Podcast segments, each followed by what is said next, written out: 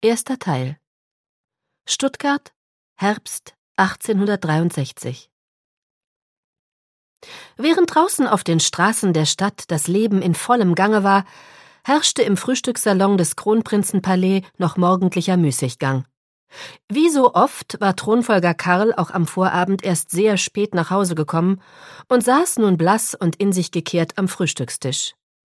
Was für ein schrecklicher Mann, dachte Baronin Evelyn von Massenbach nicht zum ersten Mal bei sich, während sie ihm und seiner Gattin, der Kronprinzessin Olga, aus diversen Zeitungen vorlas.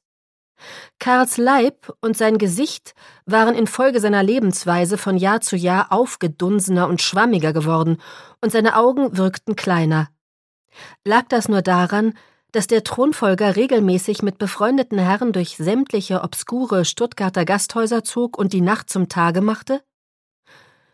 Im Gegensatz zum derangierten Kronprinzen wirkte Olli, wie Kronprinzessin Olga von allen genannt wurde, an diesem Herbstmorgen frisch und ausgeschlafen.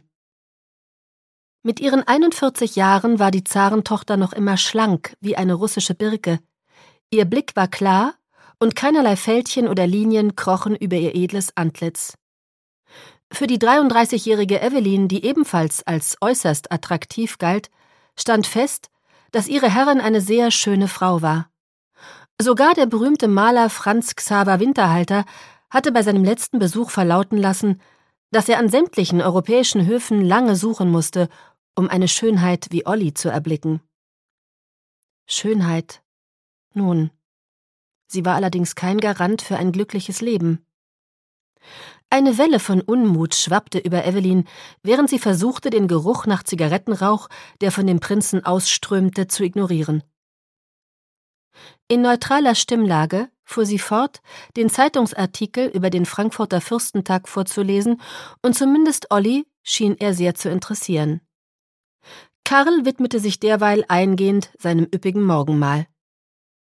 Der Anblick, wie er tief über den Teller gebeugt seine Suppe verschlang, ließ Evelyns Ärger erneut aufwallen. Wer würde denn in absehbarer Zeit König von Württemberg werden und große Politik machen? Doch nicht Olli. Trotzdem war es die russische Zarentochter, die sich, im Gegensatz zu ihrem Mann, regelmäßig über die Weltpolitik informierte. Anschließend saß sie dann meist stundenlang an ihrem Schreibtisch und schrieb Briefe an ihr vertraute Herren aus Politik, Wissenschaft und Kultur, in denen sie deren politische Einschätzungen erfragte und selbst ihre Meinung äußerte. Was würde eine so kluge Prinzessin alles ausrichten können, wenn man sie nur ließe?